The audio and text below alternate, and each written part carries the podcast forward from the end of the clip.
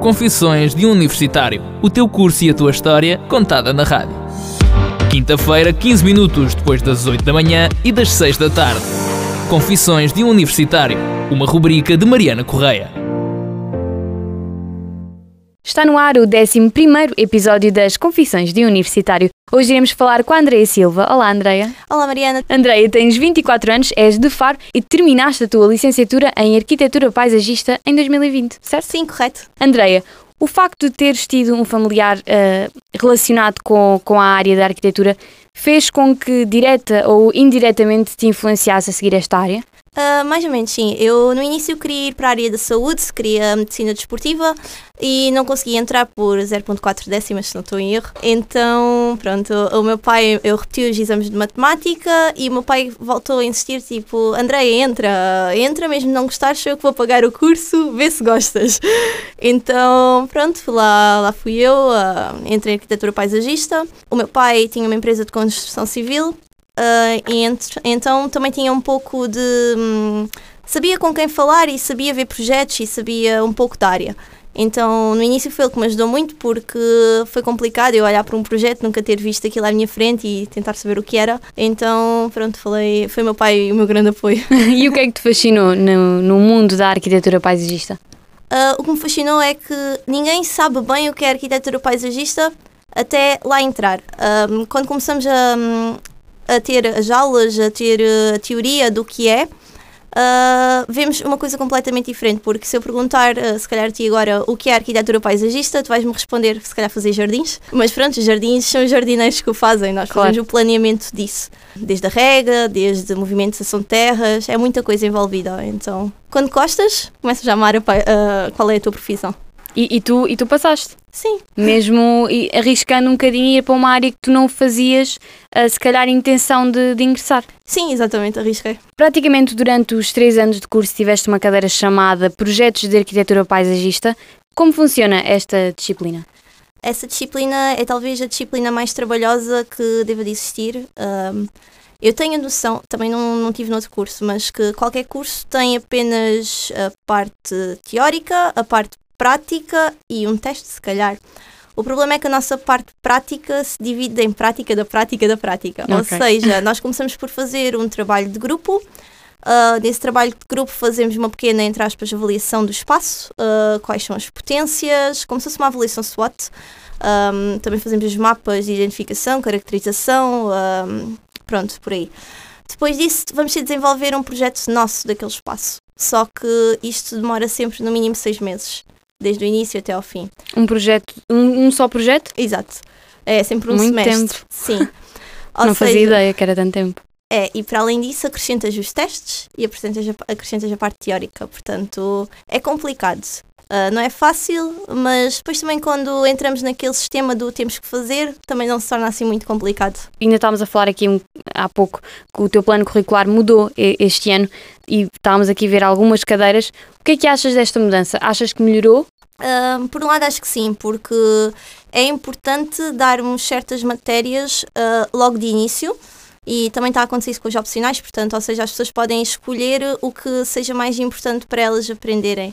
Técnicas é bastante importante, vamos precisar uh, para fazer os cortes, vamos precisar para o resto da nossa vida, basicamente.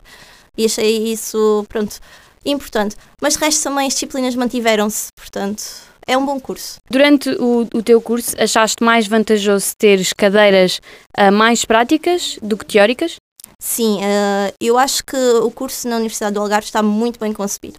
Uh, já falaram que no ISA, em Lisboa, uh, o curso é mais virado para a agronomia, mas eu sinto que aqui estamos a ser treinados para ser arquitetos paisagistas, estamos virados sempre para a arquitetura paisagista.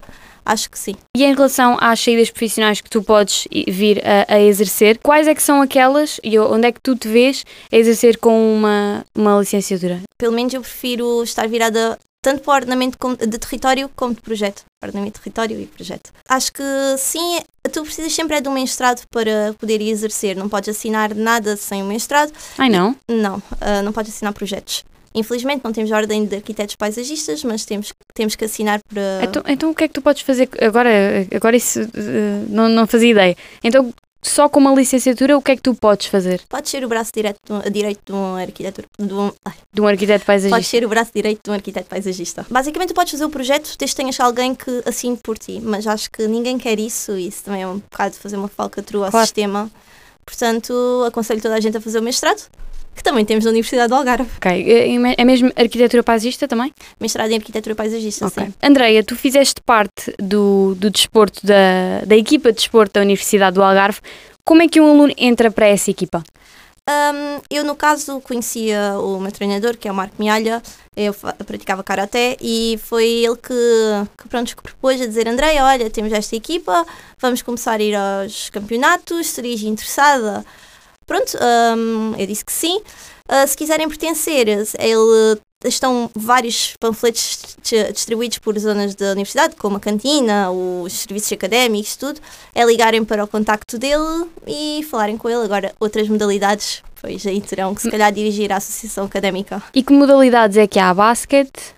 Futsal, acho que também já vi, acho que... Mas depende um pouco, eu acho que qualquer pessoa que pratique uma modalidade pode ir falar com a associação académica. Eu tenho um colega que fazia surf, por exemplo, e nós não temos equipa de surf, mas como ele fazia surf, conseguiu se inscrever nas competições e lá foram eles. Ok. Portanto, acho que qualquer modalidade é bem-vinda. E como é que foi a tua experiência nesta equipa? Ah, Foi uma experiência brutal, posso dizer. E aconselho qualquer pessoa a, a praticar desporto. A universidade é muito fixe. ah, nós chegámos a ir ah, ao norte e não, não pagámos nada. A universidade contribuiu com tudo. A ir a Aveiro, a Vila Real. O último campeonato foi aqui no Algarve. Depois tivemos aquele intervalo por causa do Covid. pandemia, sim, sim. Então, mas sim, aconselho a todos, é uma experiência ótima. Vão falar com atletas que estão em seleções nacionais, que já foram mundiais, europeus. Para além de teres feito parte dessa, dessa equipa, ainda trabalhaste ao mesmo tempo que fizeste, estavas a frequentar o, o curso. Como é que te organizaste? Então, ah, às vezes fazia bidi- a bidiários, ou seja, treinava de manhã, ia para as aulas, treinava à tarde. Ah, isto nos dias que eu não trabalhava. Quando trabalhava, ah, pronto, organizava o meu horário de trabalho consoante o horário da universidade, saía do trabalho e ia ao karaté. Mas agora, pronto, nestes últimos anos fiquei full time no trabalho, ah, tem sido complicado também por causa da pandemia, não temos muita gente, então não tenho ido tanto aos treinos Claro. afastei-me um pouco. Mas é possível. Qualquer pessoa com uma agenda e que tenha força de vontade consegue. E conseguiste também contrabalançar com os estudos. Ou seja, não desceste das notas nem, nem nada. Até por o contrário, até subir Subiste? notas. Vamos um bocadinho às, às praxes. A tua família tinha uma opinião muito vincada e muito conservadora em relação às praxes, mas mesmo assim não deixaste de participar. Conta-me tudo, como é que isto, como é que isto aconteceu? Então, os meus pais eram, não eram nada a favor das praxes. Ah, sempre odiaram e por causa da tragédia do Meco ainda se Piorou. tornou pior.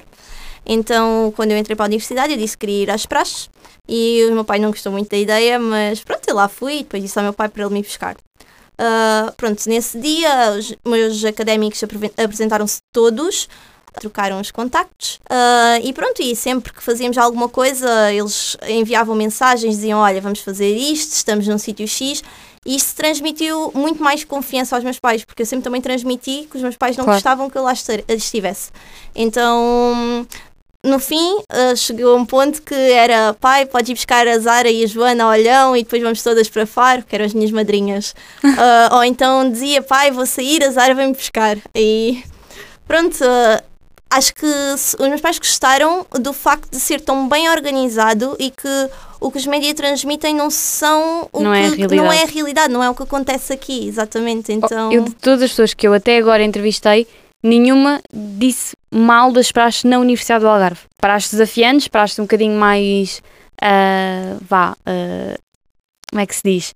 Mais. um bocadinho mais duras, mas nunca disseram não, não gosto nada. Toda a gente até agora tem dito bem Sim. porque se integraram bem e gostaram, de Exato. verdade. A minha pior praxe foi a Noite da Mata, que não sei se já ouviste falar. É a tradição lá do meu curso, então eu cheguei mesmo toda suja a casa. Os meus pais olharam Como é que funciona isso? Ah, ok, a nossa Noite da Mata é assim: é uma noite em que vai toda a gente vendado, ninguém sabe onde é que está, ah, cada pessoa vai acompanhada por uns por outra e vão fazendo o caminho, tipo, ah, tens um tronco muito grande tua- em cima de ti, tens de te agachar e pronto. Ah, Até que chegamos a um- uma clareira e nessa clareira depois temos lodo que vão buscar a- pronto, Claro. à ria para, para nós temos que rebolar, temos que rastejar. Ahm, é muita coisa, ovos, tudo o que tu possas imaginar. É a noite mais suja que nós temos, mas também deve ser das, das únicas. E pronto, e depois disso tiramos as vendas e vemos, ah, foi um caminho à direita, afinal. e estamos aqui. Mas foi muito engraçado. Para terminar e para fechar o episódio, qual é a tua confissão como universitária? Minha confissão como universitária é que o meu curso me deu uma habilidade. Eu sei dizer o nome de qualquer planta em latim que tu me digas, para eu apontes, e eu sei dizer o nome dela. Uau! Obrigada, Andréia, por teres aceito este convite e vês aqui falar um bocadinho da tua experiência às confissões do universitário. Obrigada, Mariana. Até à próxima. Até à próxima. Nós voltamos para a semana com mais um episódio, o próximo dedicado ao curso de gestão. Podes ouvir o episódio completo de hoje através do link que está no nosso Instagram, Confissões do Universitário, a partir da manhã. Até para a semana. Confissões de um Universitário. O teu curso e a tua história contada na rádio. Quinta-feira, 15 minutos depois das 8 da manhã e das 6 da tarde. Confissões de um Universitário. Uma rubrica de Mariana Correia.